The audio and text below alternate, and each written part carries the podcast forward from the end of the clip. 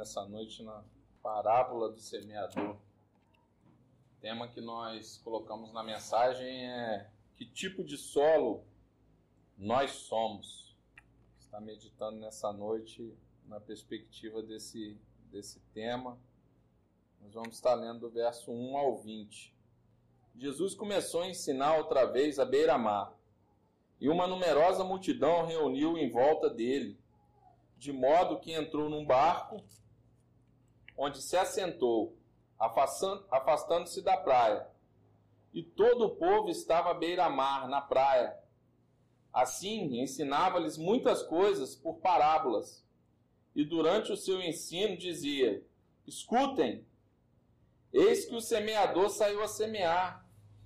E ao semear, uma parte caiu à beira do caminho, e vieram as aves e a comeram. Outra parte caiu em solo rochoso, onde a terra era pouca, e logo nasceu. Visto não ser profunda a terra, saindo, porém, o sol a queimou. E porque não tinha raiz, secou-se. Outra parte caiu entre os espinhos, e os espinhos cresceram e sufocaram, e não deu fruto. Outra, enfim, caiu em boa terra e deu fruto. A semente brotou, cresceu e produziu a 30, a 60 e a 100 por um. Jesus acrescentou: Quem tem ouvidos para ouvir, ouça. Quando Jesus ficou só, os que estavam junto dele, com os doze, come começaram a lhe fazer perguntas a respeito das parábolas.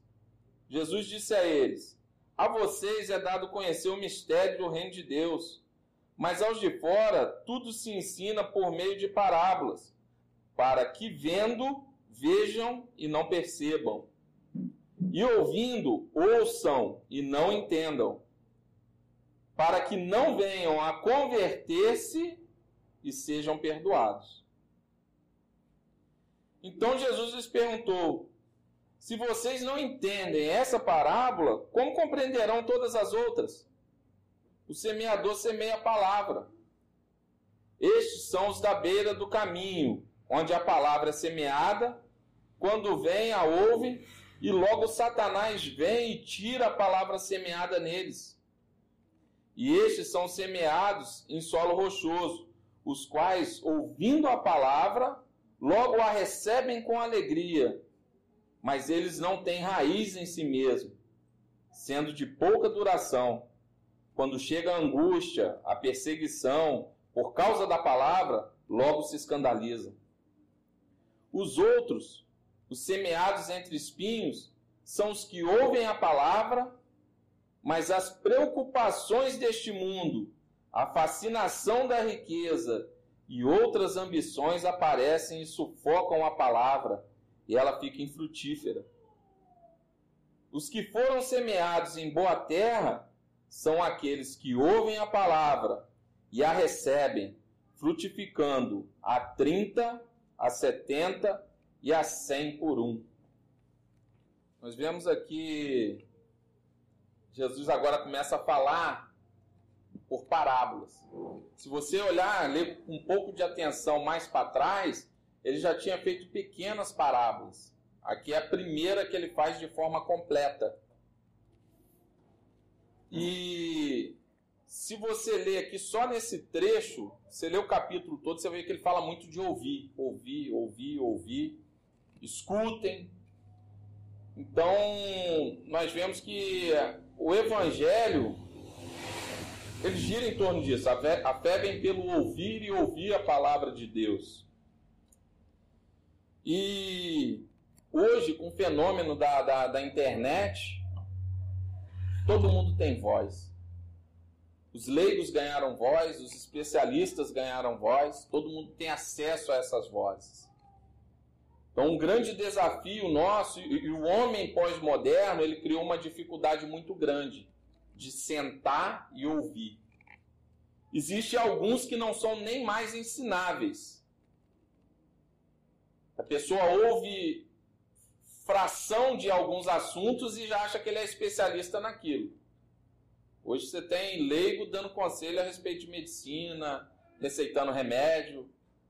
É, outros é, viraram cientistas políticos após o fenômeno ainda das últimas eleições aí que foi bem quente. Então o pessoal leu um pouquinho sobre política e já virou especialista no assunto.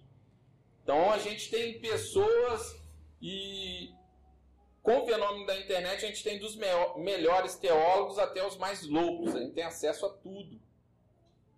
E nós temos dificuldade de parar, ouvir e entender.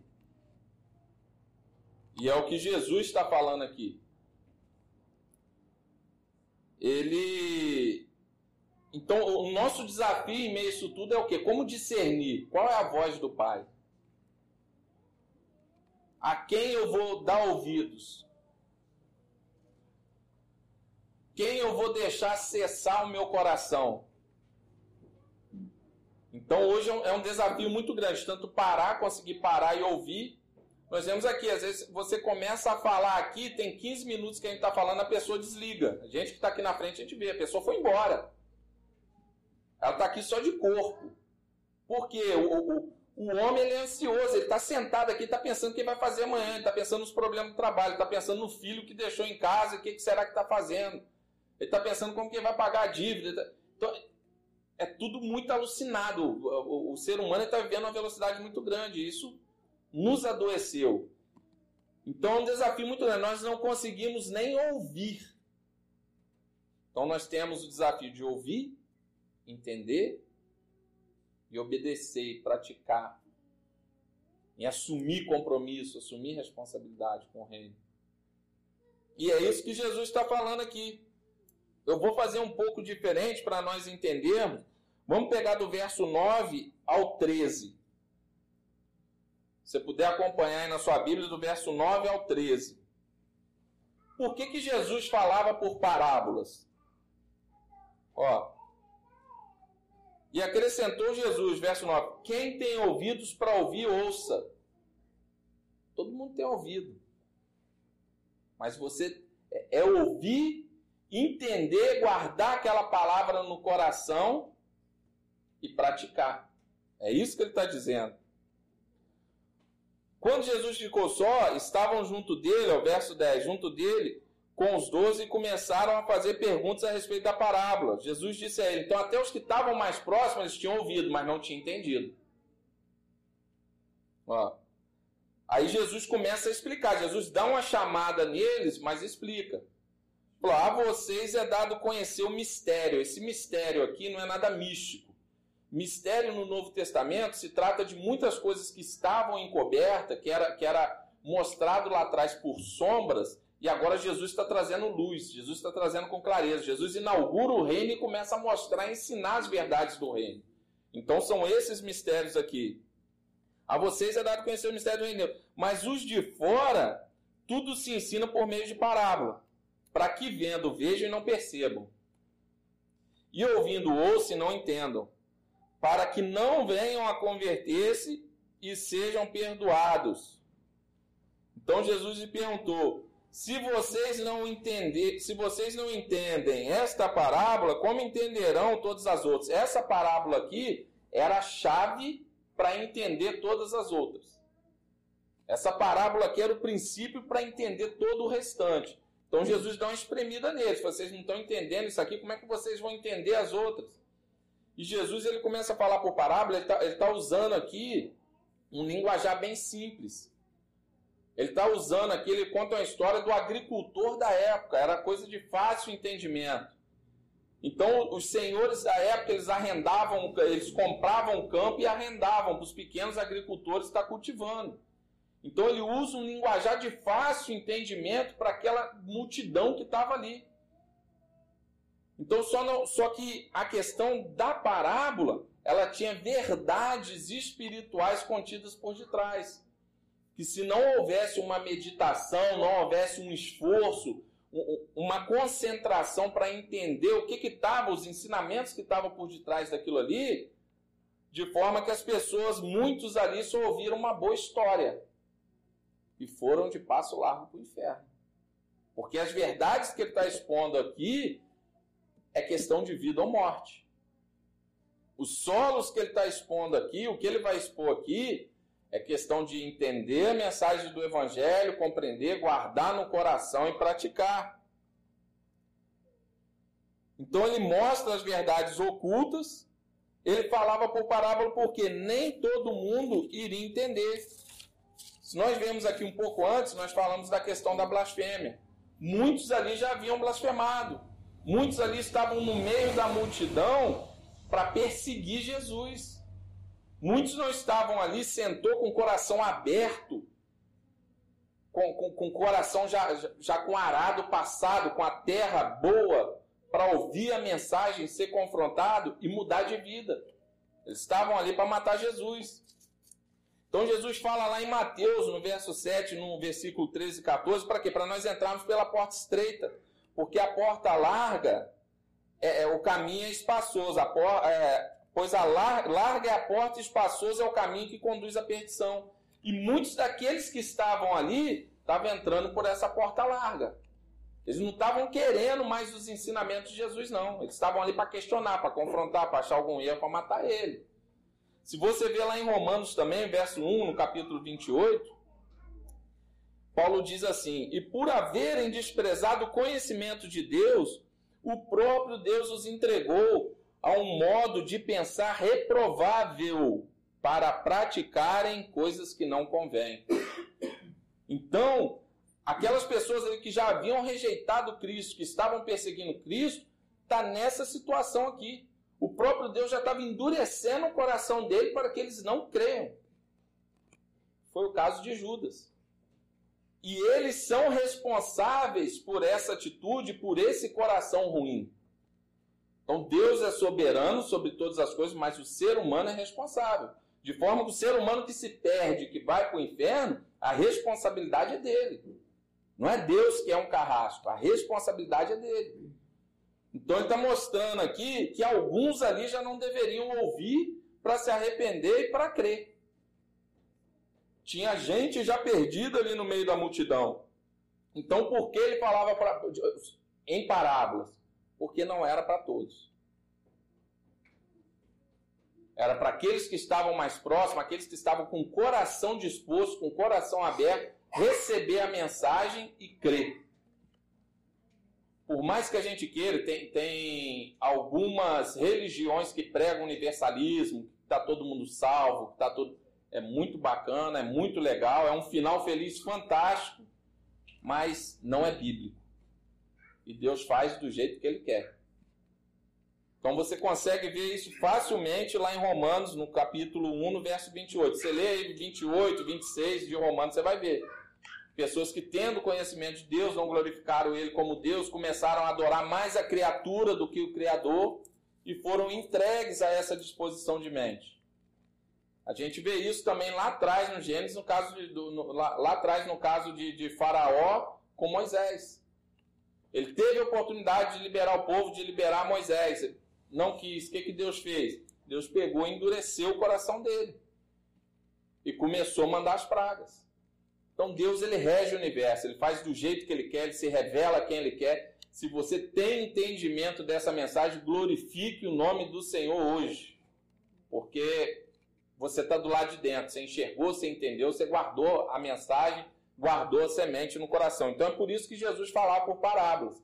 E nós vamos ver daqui para frente mais cinco ou seis parábolas aqui. Ele já começa a trazer uma sequência de parábolas, sempre ilustrando o reino. Vamos ver agora no verso 1. Jesus começou a ensinar outra vez a beira-mar.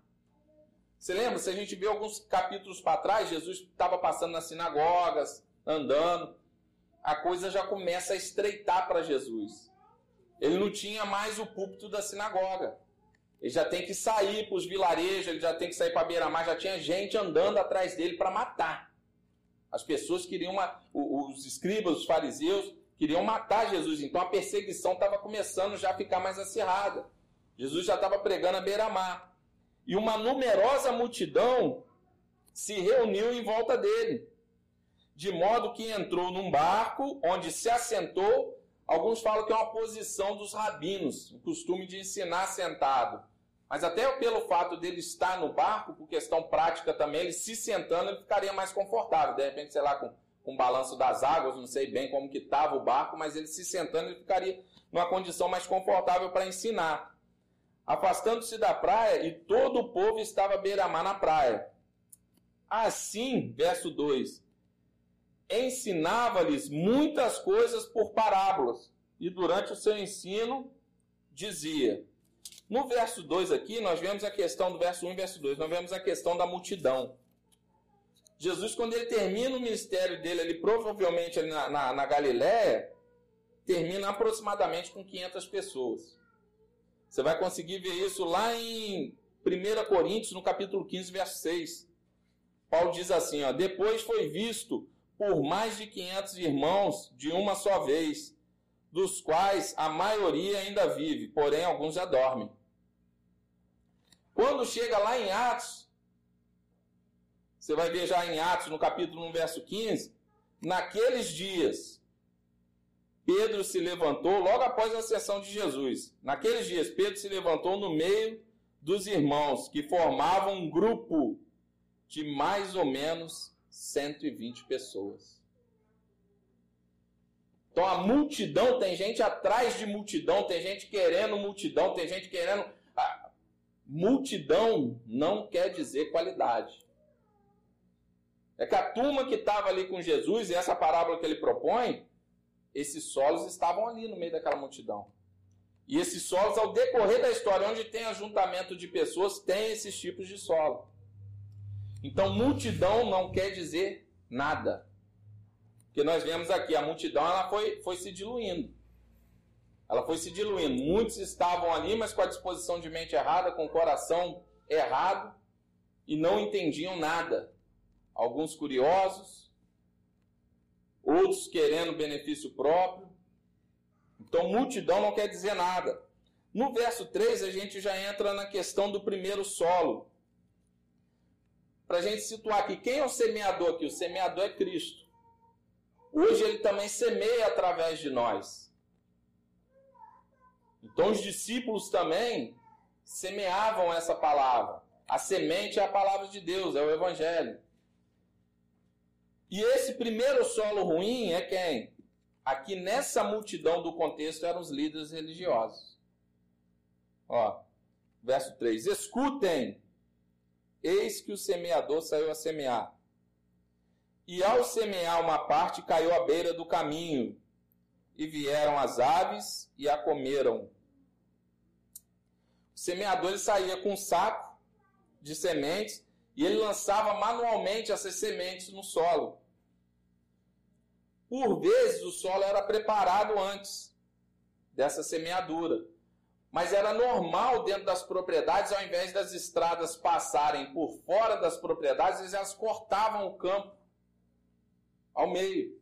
E o semeador, às vezes, ao sair e jogar semente, algumas dessas sementes caíam naquele solo, onde era uma estrada, onde gente passava, onde gente pisa. Você já viu como é que fica o solo? Fica aquela coisa dura. Então a semente ela caía ali. Veja no verso 15, no verso 14 e no verso 15. Jesus dá explicação. A, a, a parábola é muito simples. É, essa parábola é autoexplicativa. Os discípulos mesmo eles pedem a explicação para Jesus. Então é muito mais aplicação do que explicação. Ó, verso 14. O semeador semeia a palavra. Verso 15. Estes são os da beira do caminho, onde a palavra é semeada, quando a ouvem, logo Satanás vem e tira a palavra semeada. Então, um dos inimigos da mensagem do Evangelho, Satanás. As pessoas que estão com o coração duro, com solo duro, pessoas onde o caminho ali, ó, tá pisado, Aí aqui já fica uma, uma observação para a gente. Para quem nós temos aberto o nosso coração? Quem são as pessoas que têm acesso ao nosso coração? Há quem diga que o nosso coração é terra sagrada, né? Quem tem pisado aí? Será que essa semente, no, no, esse solo não tem ficado endurecido de tanto gente pisar? As pessoas hoje, elas abrem a vida dela no Facebook. Aí vem gente que está numa condição pior do que a sua querer te dar conselho. Gente que não tira cinco minutos de oração na semana. Não passa a mão numa Bíblia para ler um versículo, nem, nem caixinha de promessa lê mais, que agora acho que nem tem, né? Nem caixinha de promessa lê mais, que te tira. Deixa eu ver aqui, vamos fazer uma. O que, vamos tirar a sorte aqui, vamos ver o que que. O que, que Deus está falando. Nem isso faz, a gente abre o coração para essas pessoas, para aconselhar a gente. Então o que, acontece? Cuidado com o seu coração, guarde o seu coração. Então nós temos aqui esse primeiro solo, esse solo duro, era o que? Era o coração desses líderes. Estava com o coração completamente endurecido. Eles aproximavam de Jesus, mas eles nem sequer ouviam. Nem ouvir eles conseguiam ouvir. E é o que Jesus está falando aqui, ó. Escutem o tempo todo, ouçam. Nem isso eles conseguiam. Eles perderam a capacidade de ouvir. Assim como muitos também perdeu hoje. E quando ouve, ouve coisa errada de pessoas erradas. Então, cuidado com o que você ouve. Isso aqui, nós temos esse grupo, que é o quê? É pessoas que ouvem o evangelho por formalidade. Por que, que você ouve o evangelho hoje?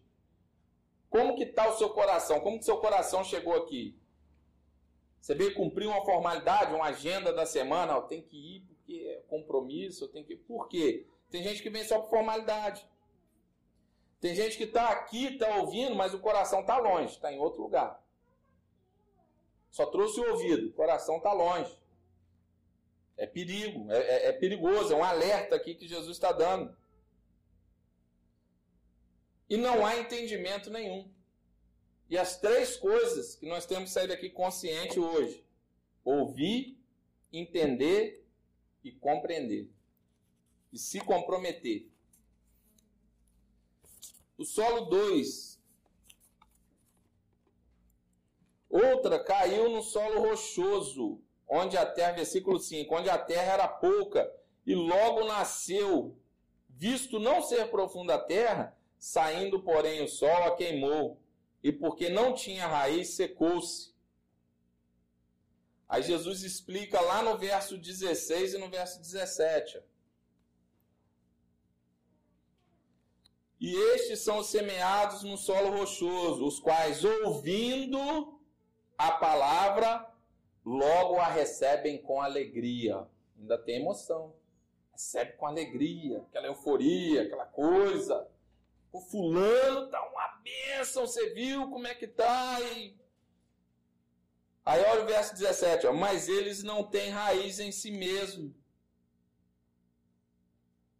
sendo de pouca duração, quando chega a angústia, a perseguição por causa da palavra, logo se escandalizam, logo tropeçam, logo apostatam da fé. Eles recebem a palavra com alegria, mas não têm raiz. Eles parecem cristãos, mas não são. Tem muita gente hoje parecendo, sabe por quê? Criar raiz não aparece, ela cresce para baixo. A gente quer crescer para cima, a gente quer aparecer mais do que Cristo. A gente ouviu uma palavrinha onde decorou um versículo, a gente já quer postar que é o bambambam. Bam, bam. Não, eu sou pregador, fulano de tal, eu sou não sei o quê, eu sou não sei o que lá, não sei o que lá. A gente quer colocar um monte de título antes do nome, considera mais o título do que o próprio nome. E o interessante é que isso aqui atrai. Quem olha assim, quem não tem discernimento, olha, caramba, fulano, você viu agora? Mas é, é poder, é só poder. Na hora que começa a vir aquela espremidinha daqui, dali, ah, você agora é crente, aí começa a perder espaço daqui, perder espaço dali. Um outro amigo que não professa a mesma fé vira as costas. Aí na hora que ele começa a ver o tamanho do problema que ele se meteu, porque ele, ele entrou de cabeça, a salvação, irmão, é de graça. Agora, seguir Cristo, andar com Cristo, vai te custar tudo. Andar com Cristo é morrer todo dia. Andar com Cristo é lutar contra Satanás, lutar contra o curso desse mundo e lutar contra a sua carne. Não acha que agora você entendeu a palavra, agora eu entendi o evangelho, entendeu, meu irmão? Vai botar esse joelho no chão, vai orar, vai mudar sua perspectiva de vida, vai ler Bíblia, vai criar raiz, porque a tribulação vai vir. E você vê aqui o sol mata. A planta precisa de sol, a planta precisa de claridade, de, de claridade. O próprio sol, algo que é inerente ao crescimento dela, mata ela. Era só barulho. Aquele, literalmente, o fogo de palha Aquele fogaréu assim, daqui a pouco você, olha, cadê o fogo? Pagou, apagou, não tem nem rastro mais. Sumiu. É os avivamentos que são reproduzidos por aí, sem raiz, sem estar embasado na palavra, sem crescer no Evangelho, sem entender o que é o Evangelho, a mensagem do Evangelho. É a religiosidade. São essas pessoas aqui, ó acham que Cristo tem que se adequar a elas. Porque quando começa a vir a perseguição, elas não mediram o preço do discipulado. Elas se jogam, elas pulam. Ah, é isso? É, aí às vezes a, aquela mensagem emocional, o cara vem, vem, vem, vem, Jesus te quer, Jesus precisa muito de você. Jesus está tá em depressão, porque se você não vir aqui na frente, ele vai entrar em depressão. Aí o cara se sente o queridinho do mundo, ele vem. Na hora que ele vê o tamanho do, do barulho que ele se meteu, que ele tem que pagar o preço, que ele tem que andar na contramão do mundo, meu irmão. Aí, não, não é isso, não é esse Jesus que me apresentaram, ué. Eu era o queridinho, agora estou levando só pedrada. Eu nem sei por que estão falando mal de mim, mas estão falando. Eu nem sei por que estão zombando de mim, mas estão zombando. Me criticam por tudo. Os que eu menos espero começam a me criticar, me dar pancada. Eu nem sei de onde que está vindo as coisas. É o que? É Satanás. É o curso do mundo que você está andando contra. E a sua própria carne. São três adversários ferrenhos, irmãos, que são enfrentados aqui nessa parábola.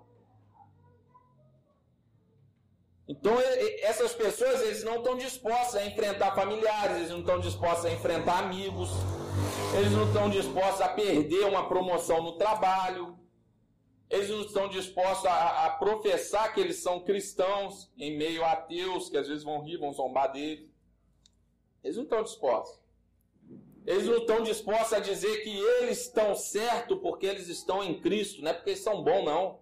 Eles estão certos que eles estão em Cristo. E as pessoas, apesar da fé delas, das crenças delas, elas estão equivocadas. E as crenças delas vão levá-las para o inferno. Porque só há salvação em Cristo Jesus. Aí não está disposto para não, isso é muito pesado, isso não era, não foi isso que me apresentaram, não. Não foi isso. O negócio era só alegria, só arrepio, só agora é só pancada, não dá. Então nós temos que ouvir, entender e se comprometer. O discipulado ele requer compromisso. Giovanni enfatizou semana passada a questão de, de congregar, de estar junto em comunidade, para quê? Para a gente se fortalecer e enfrentar esses embates junto, irmão. Porque sozinho a gente não consegue. É muita mazela. É a luta contra mim mesmo, que eu preciso às vezes de dividir, de pegar uma orientação, de saber como que eu trato determinado assunto, como que eu trato isso aqui, como que eu vou criar essas raízes. A gente precisa de ajuda na caminhada. Então a luta contra nós mesmos é Satanás jogando um monte de seta e o mundo contra nós. É isso. Até que Jesus volte. Mas você tem que entender que você, dessa forma, você em Cristo é a maioria. Pode levantar o inferno todo, pode levantar o mundo todo. Você com Cristo é a maioria. Então nós temos que, que descansar no Senhor, entregar o nosso caminho a Ele e ter confiança que aquele que começou a boa obra, ele é fiel para concluir. Então não é pelas nossas forças. Às vezes o que nós temos que fazer é entregar, é chegar aqui com o coração disposto a ouvir e nos prostrarmos aos pés da cruz. Senhor, não consigo, Senhor, o Senhor não consigo. Às vezes é só isso. Não é ser forte, derrubar tudo e não. Às vezes você tem que descer. Deixar suas armas e começar a lutar com as armas espirituais. Falar, eu não consigo, eu sou ruim demais, para mim não dá. Senhor, mas eu te amo, eu te quero. Eu quero estreitar o meu relacionamento contigo. Às vezes é, é necessário fazer isso. E a gente fica igual bobo, dando murro em ponto de faca, querendo ser o valente, o poderosão. Não tem poderosão, não, irmão. É homem, é tudo é falho. Tem, pode ser o maior pastor do mundo, apóstolo, bispo, não sei, colocar dez títulos na frente. Tem uns que tem dez títulos. É homem, é falha, é carne, igual eu e você. Se não se render se dobrar diante de Cristo e deixar Cristo conduzir e guerrear nossas batalhas, nós vamos perder. Então aqui nós falamos do solo rochoso, é o segundo solo, agora o terceiro solo. Versículo 7. Outra parte caiu entre os espinhos. Os espinhos cresceram e a sufocaram, e não deu fruto. Esse solo aqui, do, da, do solo rochoso e o solo em meio aos espinhos, é a multidão. Então nós vemos, tem os líderes religiosos, que é o primeiro solo, nem houve. Agora nós temos aqui o solo rochoso, que cresceu e o sol veio e matou. Você vê que é progressivo. E agora o solo no meio dos espinhos. Ela chega a crescer, mas ela cresce junto com os espinhos. Então você vê que é progressivo. Eu acho que o mais triste é esse aqui, é o terceiro que chega bem próximo, cresce, gera, experimenta muita coisa, mas acaba morrendo, não, chega a dar o fruto. Então, olha só, versículo 18, Jesus explica: ó, os outros, os semeados entre os espinhos, são os que ouvem, novamente, ó, a palavra, verso 19, mas as preocupações deste mundo a fascinação da riqueza e outras ambições aparecem e sufocam a palavra. E ela fica infrutífera. Você vê que o crescimento então é gradativo. Esse último aqui ele cresce, mas cresce com os espinhos. E o que esses espinhos eram ervas daninhas. O que, que ela fazia? Sugava. Essa aqui já não tem problema de raiz mas as ervas daninhas sugavam a água. As raízes dessas ervas eram mais fortes do que a da semente que estava germinando. Então ela sugava toda a água por debaixo e não deixava a luz que ela precisava entrar por cima. De forma que a semente, ela, ela até crescia, mas na hora de, de gerar o fruto, ela acabava morrendo. Então são o que? São pessoas que estão aqui sendo expostas à mensagem, mas o evangelho não se torna uma prioridade para ela. Ela está preocupada com a carreira, ela está preocupada como que ela vai ser promovida. Vir ao culto não é uma prioridade. Ela não se importa se você está falando aqui da mensagem do Evangelho. Você começar a falar, ó, é, três passos para ficar rico e botar aqui na chamada aqui, você lota. Vamos mostrar a luz da Bíblia, três passos para ficar rico. Vai aparecer um monte de crente interesseiro. Que o coração está na riqueza. Então as preocupações desse mundo, os problemas da, da, da vida, são esses espinhos. Por quê? É o que nós estamos dizendo aqui. Para dar fruto, irmão, tem que ter comprometimento ouve, entende, entendeu ele está guardado, está blindado, põe em prática, se comprometer. A prioridade tem que a prioridade do discípulo passa a ser Cristo. Eu estava conversando com meu filho ontem, falei, mas pô, Deus acima da é Deus acima da família. Quando você põe Deus acima da, da, da família, você consegue desenvolver os relacionamentos por baixo os relacionamentos que ficam por baixo, você consegue desenvolver de forma saudável. Por quê? Porque se eu coloco Deus na frente, eu sei que eu tenho que amar minha esposa como Cristo amou a igreja. A minha esposa entende que ela tem que ser submissa a mim. O meu filho entende que ele tem que honrar pai e mãe. A perspectiva, o meu manual muda. Os meus desejos mudam. A minha vontade, ela fica crucificada. E eu passo a viver o quê? A vontade, o preceito de Deus para mim, que está onde? Está nas escrituras. Começa a fluir das escrituras. Então, quando a gente põe Deus como prioridade, não é abandona, você não vai abandonar a família, não, você vai cuidar dela direito. Por quê? Porque Deus está em primeiro lugar. Você não vai abandonar o teu filho, não, mas ele deixa de ser um ídolo que tomou primeiro lugar no seu coração e você vai cuidar dele da forma correta. Você vai corrigir quando precisa de corrigir. Você vai exortar quando precisa de exortar. Você não vai ficar com aquele reizinho no coração mimando mais. Por quê? Porque isso aqui, ó, é o reino de Deus que rege. Então, se ele é meu filho, ele tem, enquanto ele estiver dentro da minha casa, ele tem que me honrar, ele tem que me respeitar. Então, nós, aí a, a minha mãe, eu honro ela, eu respeito ela. A minha esposa, eu amo. Tem muito casamento acabando porque o camarada ama a mãe e a esposa que se exploda. Então a minha mãe eu tenho que honrar ela, agora a minha esposa eu tenho que amar de forma sacrificial.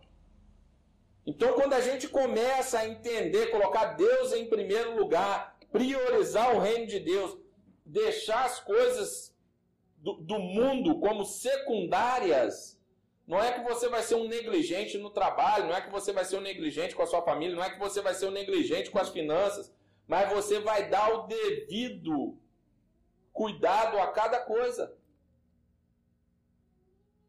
Nós colocamos, o Giovanni postou algo lá que o Ageu Magalhães colocou de forma fantástica. O camarada, você, você não tem tempo para ler a Bíblia? Aí, se, se aquilo dependesse, a sua visão dependesse de você ler a Bíblia para melhorar, será que você não leria? Será que não viraria uma prioridade? Já não é mais uma questão de tempo. Quem aqui evangelizou, falou de Jesus essa semana? Será que se eu chegasse aqui e falasse, ó, todo domingo, quem trouxer um visitante ou quem evangelizar alguém, me passa um relatório que tem 100 reais todo domingo? Eu duvido que vocês chegavam aqui sem falar de Jesus para alguém. Vocês iam arrumar 4, 5, 6, arrastar para a igreja e falar, vocês iam pregar para. Ah, irmão, essa semana foi 5, é quinhentão. Não é mais uma questão, o problema não é tempo é estabelecer prioridades. É isso que Jesus está ensinando aqui. Senão a semente não germina. Porque o que, que adiantou? Esse camarada aqui, desse, desse, desse solo aqui, desse terceiro solo, ele ouviu, ele compreendeu, mas ele não gerou fruto. As ervas daninhas, que hoje, em nome de Jesus Cristo, se houver alguma aí em volta aí no, no jardim do seu coração, que o Espírito Santo possa vir com a força e arrancar para não sufocar, para essa semente do evangelho que foi plantada, ela germinar, ela crescer. E que nós venhamos começar a dar fruto, viver uma vida digna daquele que nos chamou, viver um chamado digno. E aqui o quarto solo, enfim, o solo bom. Aqui ele está falando dos discípulos. Outra, enfim, caiu em boa terra. Verso 8: E deu fruto. A semente brotou, cresceu e produziu a 30, a 100, a 30, a 60 e a 100 por um. Os que foram semeados em boa terra, verso 20, ele vai explicar. Os que foram semeados em boa terra são aqueles que ouvem a palavra, a recebem, então ouvi, compreendi, está guardado no coração, e aí começa a frutificar. A 30, a 60 e a 100. O retorno normal na Palestina na época para um agricultor era de 8 por 1. 10 por 1 era uma colheita boa. O que Jesus está propondo, e aqui ele termina a parábola, a parábola não só é, é um alerta, mas é um incentivo. Ele termina a parábola de forma maravilhosa, mostrando que aqueles que estão no reino, eles vão ter uma colheita fantástica.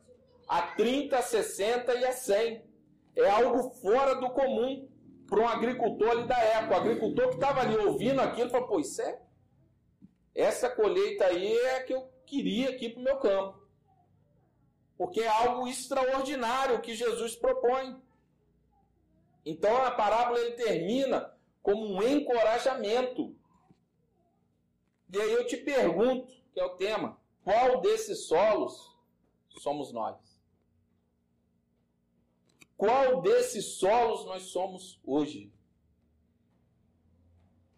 Eu espero que você seja esse quarto solo, porque todo o restante está indo para o inferno. Todos os outros três foram para o inferno, é um caminho de perdição. E a gente lança a semente, a gente não tem controle sobre o solo. A gente lança a semente. Então hoje eu enxergo vocês como discípulos de Jesus Cristo. Você não pode, você pode às vezes não estar tendo essa colheita fantástica que Jesus propõe a 30, a 60 e a 100 por um ainda. De repente você está precisando de fortalecer as suas raízes. Eu te falo que o dono da seara, ele tem condição de fazer isso. Ele tem condição de fazer essa transformação na sua vida e na minha vida. Ele tem condição de aprofundar as nossas raízes. Ele tem condição de tirar as ervas daninhas que possam estar ao redor, sugando toda a nossa água e tapando a luz e nos impedindo de crescer. Ele tem condição de passar o arado do espírito, onde o arado comum não podia chegar, porque o arado ele atingia só 30 centímetros. E o solo aqui na época ele era, ele era rochoso, ele tinha calcário. Então o agricultor ele chegava, o que ele via de pedra, ele tirava. Jogava semente, passava o arado até 30 centímetros, o arado arrancava a pedra. Fora disso, ele não via. É onde aquela semente crescia e morria, naquele solo onde tinha pedra. Mas o nosso Cristo, aquele que morreu lá na cruz, ele pode estar vendo onde foi que o seu coração endureceu aí.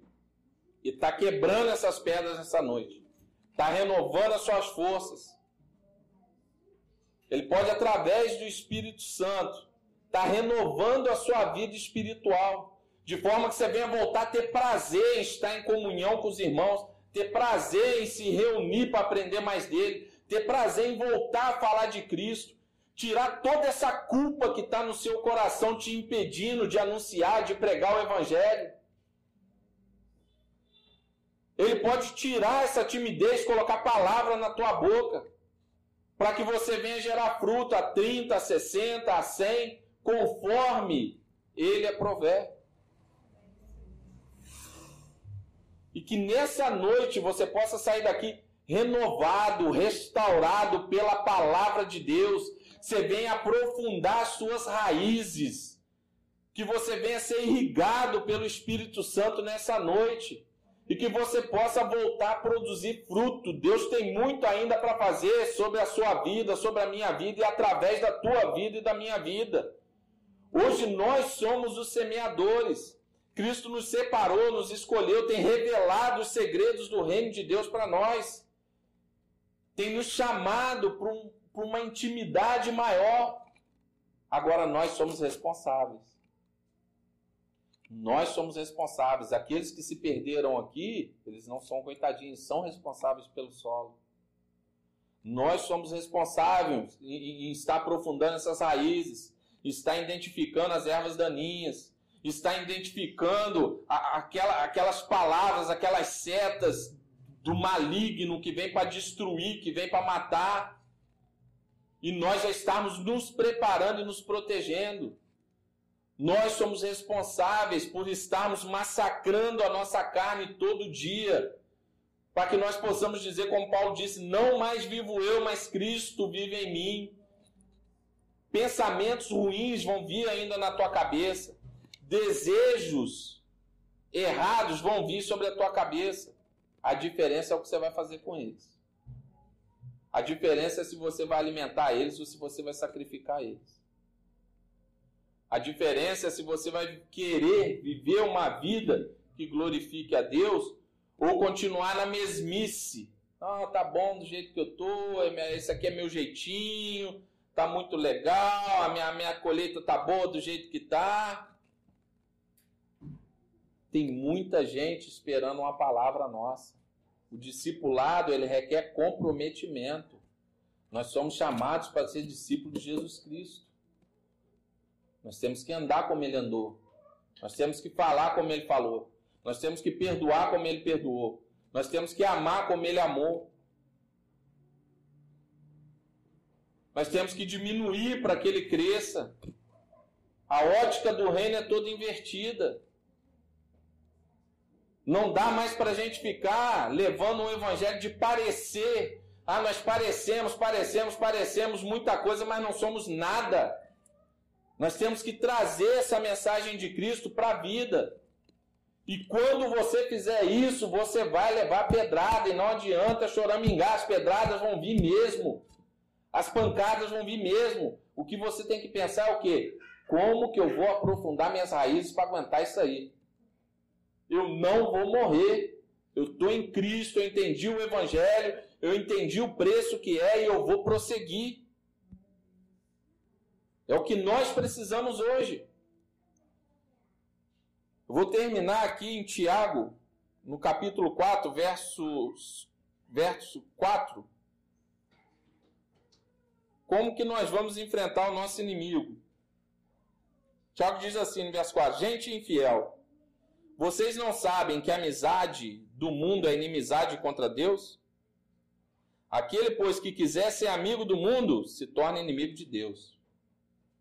Então hoje é momento da gente decidir. Nós vamos ser amigo de quem? Não dá para flertar.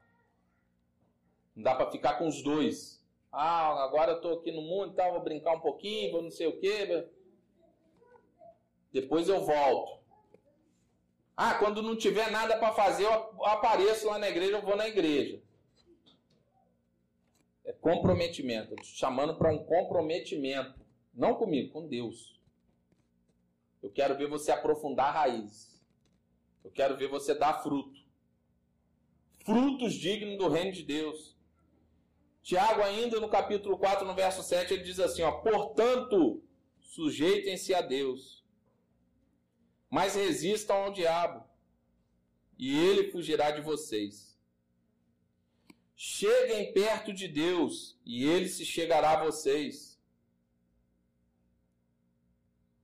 Então nós conseguimos vencer Satanás, nós conseguimos vencer o mundo, e em Gálatas, Paulo diz assim, no capítulo 5, verso 24: E os que são de Cristo Jesus crucificaram a carne com as suas paixões e os seus desejos. Você não vive mais, é Cristo quem vive em você. Ah, eu desejo, você desejava, você não deseja mais. Seu desejo, você mata ele e começa a ler a Bíblia e orar para entender qual a vontade de Deus para a tua vida. Começa a ser norteado pelo Espírito Santo. Que Deus, por misericórdia e graça nessa noite, possa nos dar forças para que nós venhamos ser esse quarto solo, para que nós venhamos dar frutos dignos do reino dele. Vamos estar louvando o Senhor mais uma vez?